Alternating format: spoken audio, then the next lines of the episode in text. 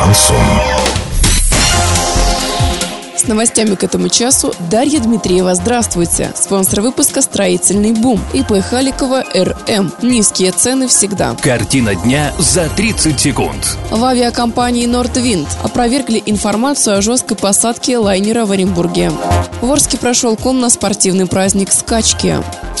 Подробнее обо всем. Подробнее обо всем. В авиакомпании Nordwind заявили о том, что сведения о жесткой посадке, которую 11 мая совершил самолет Boeing 737 в аэропорту Оренбурга, не подтверждаются. Хотя изначально об этом сообщил представитель компании Игорь Александров. Он сказал, что пассажирский самолет совершил жесткую посадку в аэропорту Оренбурга. Boeing 737 прибыл из Москвы. Обратный вылет был задержан.